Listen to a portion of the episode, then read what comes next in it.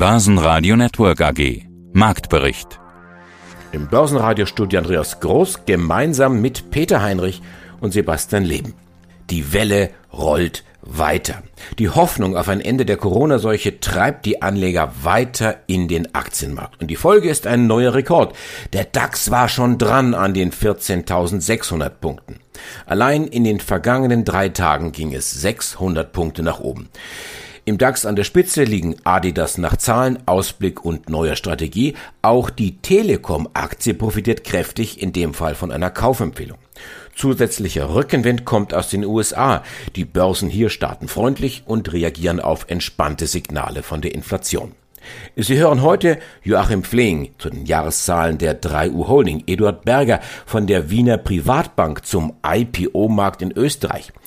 Außerdem Andrei Wladimirov Wolfsbein von Freedom Finance, Jan Runau, Pressesprecher von Adidas zum Ausblick und zur neuen Strategie, Lars Brandau, Geschäftsführer des Deutschen Derivateverbandes, Gisbert Röhl, der Vorstandsvorsitzende von Klöckner Co., Thomas Timmermann von Tim Invest mit seiner DAX-Prognose, Michael Finger, Vorstandsvorsitzender von Technotrans, Susanne Schröter-Crossan, die Finanzchefin von LEG Immobilien und Dr. Thorsten Polleit, der Chefvolkswirt der Degussa. Alle Interviews hören Sie außerdem in voller Länge auf börsenradio.de und in der Börsenradio-App. Mein Name ist Thomas Timmermann, ich bin CEO bei der neuen Fondsboutique in Frankfurt, Tim Invest. Ja, und was macht der DAX gerade? Holt ihr jetzt die Rallye der US-Börsen nach? Wo steht der DAX jetzt zum Zeitpunkt des Interviews? Also der DAX hat jetzt gerade einen Riesensprung gemacht, Gott sei Dank kann man fast sagen, weil er lag eigentlich das ganze Jahr hinten und zwar hinten hinter dem europäischen Stock 600, hinter dem englischen Aktienmarkt. Eigentlich alle anderen Indizes in, in Europa waren besser als der DAX. Er hatte wirklich sehr, sehr große Schwierigkeiten, in Schwung zu kommen dieses Jahr. Und das kann daran gelegen haben, äh, dass man kurzfristig äh, wegen der ganzen Debatte um die Impfstoffe in Deutschland das Gefühl hatte, dass Deutschland vielleicht nicht so schnell auf die Beine kommt, etc. Auf der anderen Seite dürfen wir aber nicht vergessen, dass der DAX sehr auch von der Weltkonjunktur abhängt. Wir haben sehr gute Zahlen aus China bekommen, etc. Wir wissen, dass die Containerschiffe in Hamburg alle überfrachtet sind, dass die Containerraten durch die Decke gegangen sind etc. Also meines Erachtens hat der DAX jetzt in den letzten paar Tagen nur das nachgeholt, was er vorher versäumt hat. Und das hat er allerdings mit einem technisch sehr schönen Sprung gemacht, jetzt von äh, diesem Niveau 14.000, wo er ja festgeklebt war, mehrere Wochen direkt auf 14.500. Ja, und was ist noch drin im DAX? Welches Potenzial würden Sie ihm geben? Also rein technisch gesehen hat er ja sein strategisch-technisches Kaufsignal bestätigt, als er die alten Allzeithochs bei 13.800, 13.900 überwunden hat. Und so ein strategisches Kaufsignal ist immer gut für 10 bis 25 Prozent nach oben. Kein Mensch weiß, äh, wie schnell das abgegriffen werden kann, aber er hat sich jetzt auf den Weg gemacht. Also die ersten 5 Prozent sind schon geschafft. Und wenn das jetzt ein gutes Aktienmarkt werden sollte für den DAX, warum soll er dann nicht seine 20, 22 Prozent schaffen? Und wenn man das mal einfach anwendet auf die DAX-Stände von letzten Jahres, landet man relativ schnell bei 17.000 Indexpunkten. Das ist keine Prophezeiung, es ist keine Versprechung, aber das ist durchaus drin. Das wäre, wenn man sich die Historie des DAXes anschaut, absolut ein normales, sehr gutes Aktienmarkt. Ja, Schauen wir die Schlusskurse in Frankfurt an. Der DAX noch einmal ein Plus 0,7 Prozent. Der neue Rekordschlussstand 14.540 Punkte. Beim MDAX dagegen ging es leicht abwärts 0,2 Prozent, 31.571 Punkte. Telekom, Adidas und Bayer liegen im DAX vorne. Continental, Delivery Hero und Infineon sind dagegen die Schlusslichter. Der ATX in Wien erneut unverändert bei 3.331 Punkten. Mein Name ist Thorsten Polleit, ich bin der Chefvolkswirt der Degussa. Ja, und Sie sind auch der Herausgeber des Degussa Marktreports. Und hier ist der Podcast dazu. Die Themen in diesem Podcast. Inflation, verkannt, verharmlost, Gold gegen Inflation und das staatliche Geldmonopol und der große Reset. Sie haben in Ihrem Bericht ein Zitat vom Nobelpreisträger für Literatur George Bernard Shaw stehen. Was sagt denn Shaw zur Inflation? Ein schönes Zitat, wie ich meine, in der Tat. Und vielleicht an der Stelle darf ich das vorbringen. Bernard Shaw sagt, äh, Zitat, wenn die Regierung das Geld verschlechtert, um alle Gläubiger zu betrügen, so gibt man diesem Verfahren den höflichen Namen Inflation. Und in meinem Report geht es jetzt auch um Inflation und ich möchte den Lesern erklären, dass die Inflation schon längst da ist, nämlich in Form von steigenden Geldmengen. Und das wird natürlich den Auftrieb bei den Konsumgüter- und Vermögenspreisen weiter vorantreiben. Und die Kaufkraft des Geldes gerät dadurch unter die Räder. Man hört ja oft, die Inflation kommt, sie ist schon da. Nun, was ist denn eigentlich genau Inflation? Also ich glaube, für die meisten Menschen ist Inflation, wenn die Menschen mehr dann für ihre Pizza, in Urlaub und das Auto bezahlen müssen und die Bürger nicht mehr Geld bekommen. Also die Einnahmen bleiben gleich und die Ausgaben steigen. Ist das grundlegend richtig erklärt? Und was verkennen die Bürger? Ja, üblicherweise äh, fasst man Inflation genau in der Weise, wie Sie es sagen, ein Ansteigen der Preise, insbesondere der Lebenshaltungskosten, die in die Höhe gehen, das wird dann als Inflation bezeichnet. Man bekommt schlichtweg weniger für sein Geld. Für den gleichen Eurobetrag bekommt man bei einer Preisinflation dann eben weniger Güter. Ökonomisch gesehen greift diese Sichtweise zu kurz. Das eigentliche Phänomen der Inflation ist eine steigende Geldmenge. Denn wächst die Geldmenge in der Volkswirtschaft, Wirtschaft kommt es zunächst einmal zu Umverteilungswirkungen. Die einen gewinnen auf Kosten der anderen, die einen bekommen eben mehr ab von der ausgeweiteten Geldmenge als andere und werden so reicher auf Kosten der übrigen. Und dann kommt eben auch noch der Preiseffekt hinzu, der zu einer Verteuerung führt und den Geldwert dann auch herabsetzt. Mein Name ist Jan Runer und ich bin der Unternehmenssprecher von Adidas.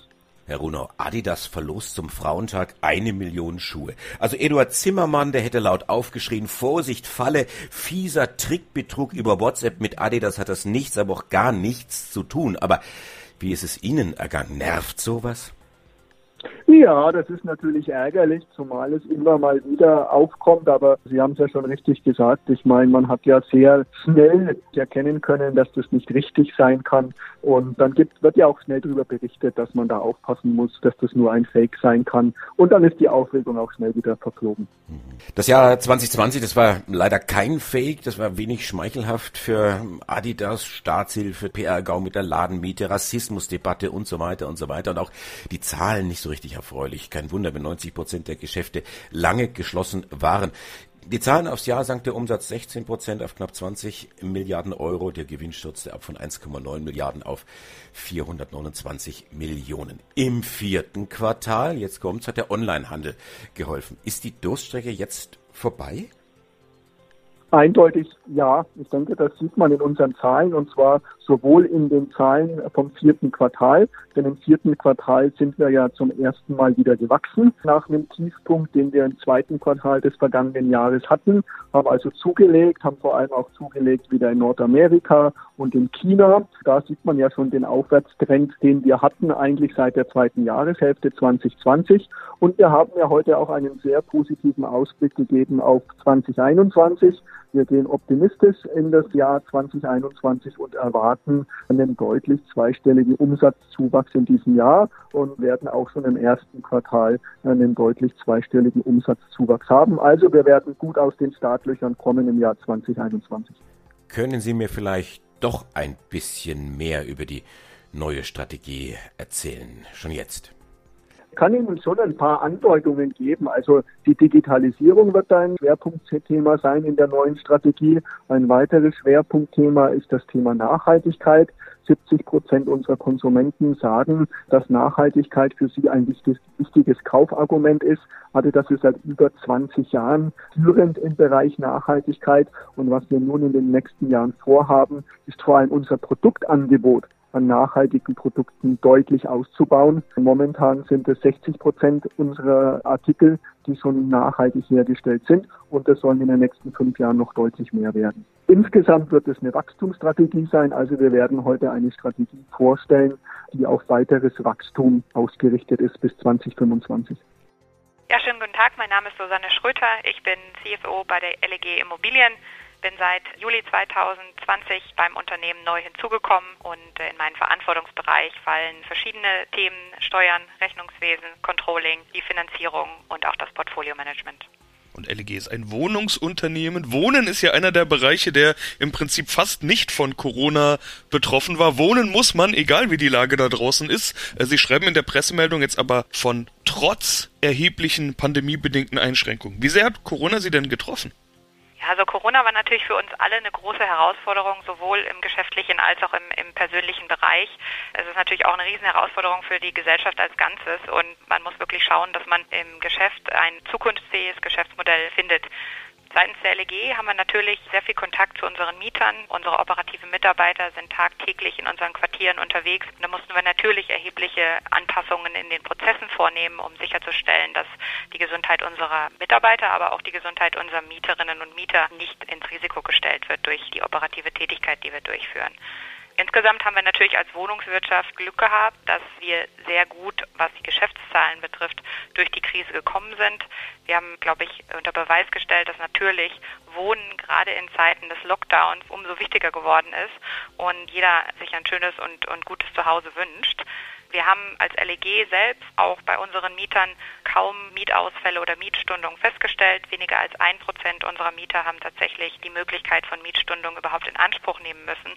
Und da zeigt sich natürlich, dass unser Fokus auf bezahlbares Wohnen der richtige ist. Denn gerade in Zeiten, wo jeder den Gürtel ein bisschen enger schnallen muss aufgrund von möglicherweise Kurzarbeit oder Unsicherheiten bezüglich beruflicher Aussichten, ist es umso wichtiger natürlich, dass das Zuhause erschwinglich bleibt. Also eigentlich ziemlich Corona-sicheres Geschäft. Deshalb ist es auch keine allzu große Überraschung, dass bei Ihnen Wachstum steht fürs Jahr 2020. Bei Immobilien schaut man ja immer zuerst auf den operativen Gewinn, also den FFO, und da stehen 12,3 Prozent plus auf 383 Millionen Euro. Es gibt in Ihrer Branche ja unterschiedliche Möglichkeiten für Wachstum und der einfachste Weg sind Zukäufe. Wie viel dieses Wachstums kommt denn aus Zukäufen?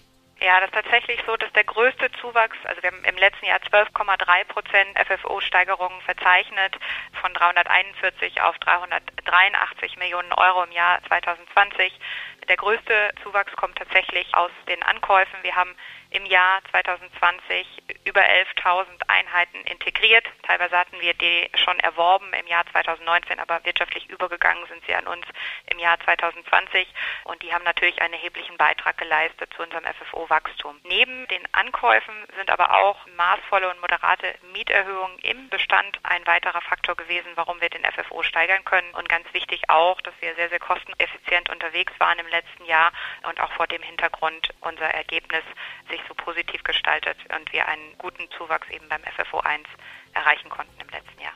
Mein Name ist Lars Brandau, ich bin Geschäftsführer beim Deutschen Derivateverband und wir wollen unter anderem sprechen über die Ergebnisse der Trendumfrage aus dem März 2021 die Börsen scheinen die Corona-Pandemie ja hinter sich zu lassen. Zumindest sehen die Kurse so aus. Hoffentlich wird das in unserem alltäglichen Leben auch bald so sein. Das heißt ja schließlich immer, die Börse bildet die Zukunft ab. Was wir auch schon sehen, dass im Kapitalmarktumfeld die Vor-Corona-Themen wieder stärker Beachtung finden. Also statt dem 2020er ständigen Stay at Home und Technologie rücken jetzt wieder mehr Nachhaltigkeitsthemen in den Fokus. In der Branche ist das im Hintergrund ja immer präsent gewesen, aber auch die Kunden und die Privatanleger sprechen jetzt wieder drüber und sie sprechen mit denen, aktuelle Trendumfrage, welche Bedeutung messen Sie ethischen und ökologischen Aspekten der Geldanlage bei? Bevor wir jetzt über die Ergebnisse sprechen, warum kommt diese Frage denn genau jetzt? Ist das ein Hintergrund, wie ich ihn gerade beschrieben habe, also dass man jetzt vielleicht mal auch ein bisschen den Kopf frei hat für solche Gedanken? Das Thema wird, glaube ich, ununterbrochen gespielt. Es ist nur, sagen wir mal, in der Wahrnehmung und in der Berichterstattung ein bisschen nach hinten gedrängt worden. Gleichwohl äh, ist die Klimawende natürlich wirklich wichtig und auch die Finanzindustrie hat das verstanden, weil das alles bezahlt werden muss und es muss sich einfach was ändern. Und da gibt es halt äh, bestimmte Interessensgruppen, äh, zuallererst mal die Politik, die ein vehementes Interesse hat an einer solchen Wende. Und wir haben das Thema aufgegriffen, weil es einfach nach wie vor sehr aktuell ist und längst aus dem Dornröschenschlaf erwacht ist und längst aus der Nische auch raus ist. Die Produkte oder das Angebot immer größer werden und die Standards geschaffen werden müssen. Und die Frage ist, inwieweit klaffen Angebot und Nachfrage da auseinander, beziehungsweise was macht der Anleger draus? Also schauen wir, was die Anleger draus machen zu den Ergebnissen. Wir sprechen hier über die Ergebnisse, sie schicken auch immer eine Pressemeldung raus und da sieht man dann ein Tortendiagramm und ich kann mich nicht erinnern, dass das Diagramm mal so ausgeglichen ausgesehen hat. Vier Antworten teilen den Kreis bzw. vierteln den Kreis mehr oder weniger. Zwar nicht ganz genau, aber fast. Was sagt Ihnen denn das? Ich finde es auch spannend. Gucken wir uns das mal an. Also wir haben tatsächlich 2290 Personen, die sich beteiligt haben. In der Regel sind das ja Selbstentscheider, also Menschen, die sehr genau wissen, was sie tun, die eine klare Vorstellung haben, die ihr Depot eigenständig managen und äh, sagen wir mal sich überhaupt auf den Finanzportalen tummeln und sich dort auskennen. Sonst würden sie nämlich nicht bei solcher einer Umfrage teilnehmen. So, dann schauen wir uns das an. Genau wie Sie sagen, es ist sehr heterogen. Wir haben gut 21 Prozent, die messen dem Thema Nachhaltigkeit eine hohe Bedeutung bei.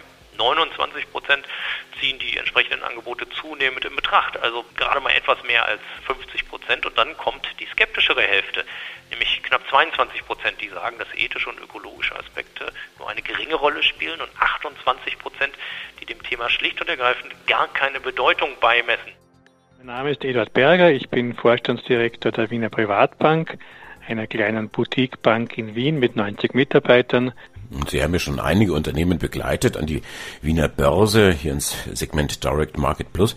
Sie wissen also, wie die Pipeline aussieht, wie sich Unternehmen vorbereiten sollen oder sollten und was Investoren interessiert. Aber das Interesse, das muss man doch immer auf beiden Seiten dann sehen. Auf einmal auf der einen Seite die ja. Firma, die an die Börse gehen möchte aus irgendwelchen Gründen und auf der anderen Seite Investoren, die in diese Firma investieren möchten, die haben ja auch ein entsprechendes Interesse. Was interessiert denn jetzt im Grunde genommen die Investoren. Wo muss die Glocke geläutet werden? Man sagt, ja, das ist jetzt ein Unternehmen für mich, da möchte ich rein.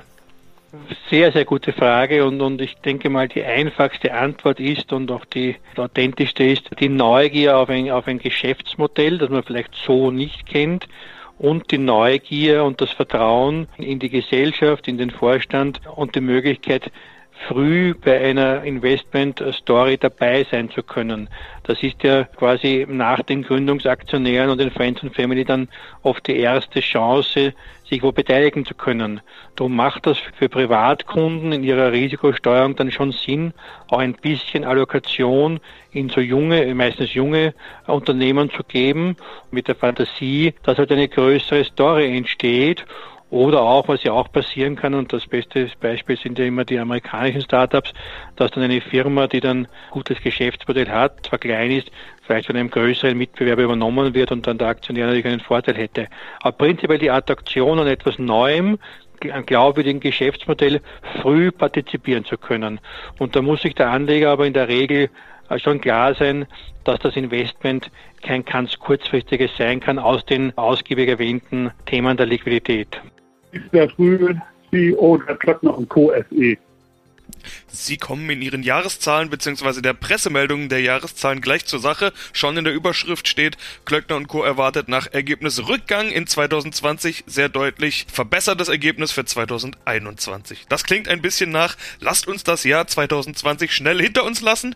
Wie stark hat Sie die Pandemie denn getroffen? Im November haben Sie bei uns im Interview ja noch gesagt, insgesamt sind wir bisher gut durch Corona durchgekommen und zwar dank fortschreitender Digitalisierung. Ja, das gilt auch letztendlich für das Gesamtjahr und hat sicherlich damit zu tun, dass wir sehr frühzeitig auf die Pandemie reagiert haben. Wir haben damals bereits Ende März unser sogenanntes Transformationsprojekt CERTE initiiert. Bis Mai hatten wir alle Initiativen mit den Landesgesellschaften erarbeitet und wir konnten dann ab Juni bereits in die Umsetzung gehen. Und das hat dazu geführt, dass wir bis zum Jahresende bereits 1050 von 1000 Mitarbeitern abgebaut haben, eben auch nicht nur als Restrukturierungsmaßnahme, sondern eben auch durch die Digitalisierung und auch die Kostenentlastung konnten wir damit schon im letzten Jahr, im letzten Quartal realisieren, 15 Millionen, wobei wir für dieses Jahr daraus einen Effekt von über 100 Millionen Euro erwarten. Also so gesehen sind wir doch einigermaßen gut, trotz des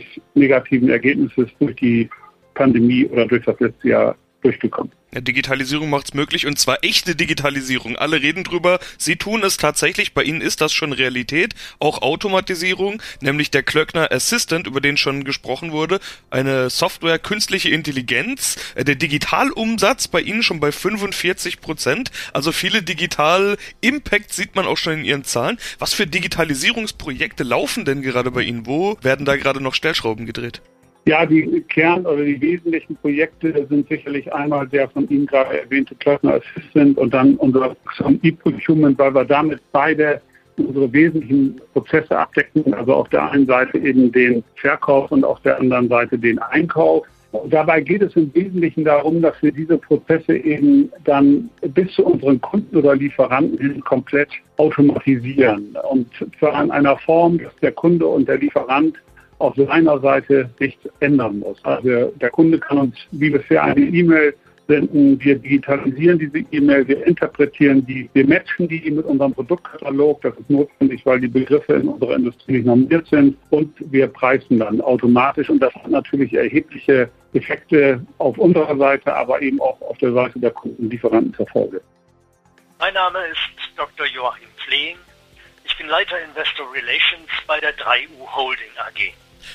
Und ich möchte heute mit einem Zitat von Ihnen aus unserem letzten Interview starten. Sie hatten gesagt, wir haben Geschäftsmodelle, die sich erfreulicherweise als virenresistent herausstellen.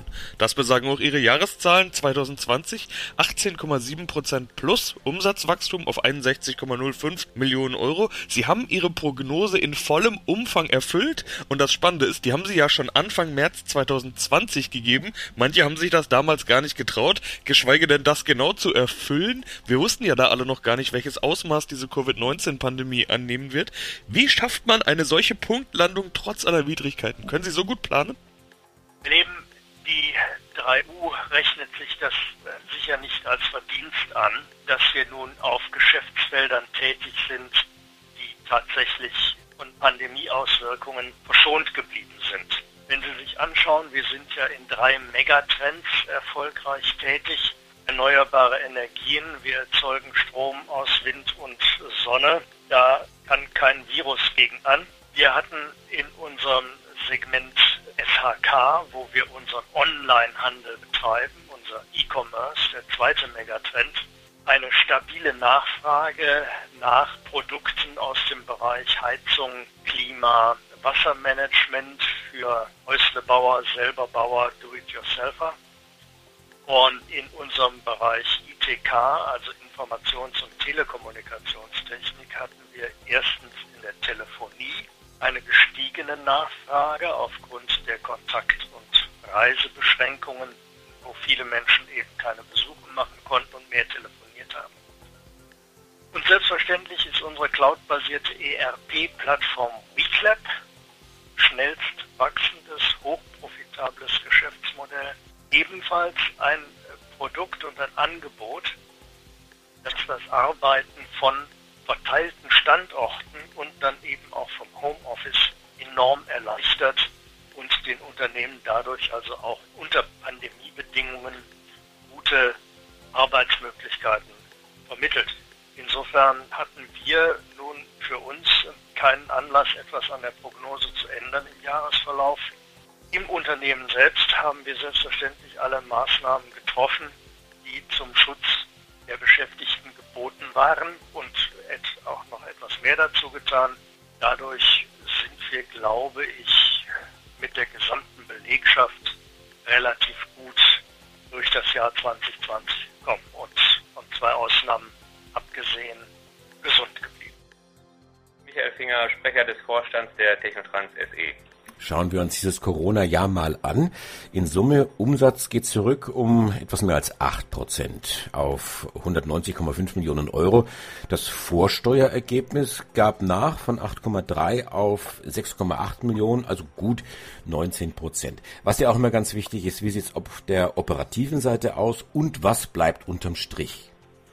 Ja, also das bereinigte Ergebnis war mit 4,9 Prozent sehr zufriedenstellend für uns. Vergleicht man das mit dem Ergebnis im letzten Jahr von 4 Prozent, sind wir sogar leicht besser herausgekommen, trotz niedrigem Umsatz. Wie eingangs bereits erwähnt, sicherlich schon bereits erste Effekte aus der Restrukturierung sichtbar. Was haben wir gelernt? Wir sind natürlich durch unsere Diversifizierung zunächst einmal sehr breit aufgestellt und auch entsprechend gut durch Corona gekommen. Wir sind, wie Sie wissen, nicht nur abhängig von einem Markt, wie es in der Vergangenheit vor knapp zehn Jahren noch der Fall gewesen gewesen ist, als Technotrans ein 100% Print-Lieferant gewesen ist. Inzwischen beliefern wir mehr als 15 Märkte und sind sehr breit aufgestellt, sodass wir auch von Volumenanstiegen in den ein oder anderen Branchen recht stark profitiert haben. Am Ende des Tages sind wir so auch profitabel geblieben, auch unter schwierigen Bedingungen und konnten natürlich auch die ein oder anderen Schwankungen so ausgleichen.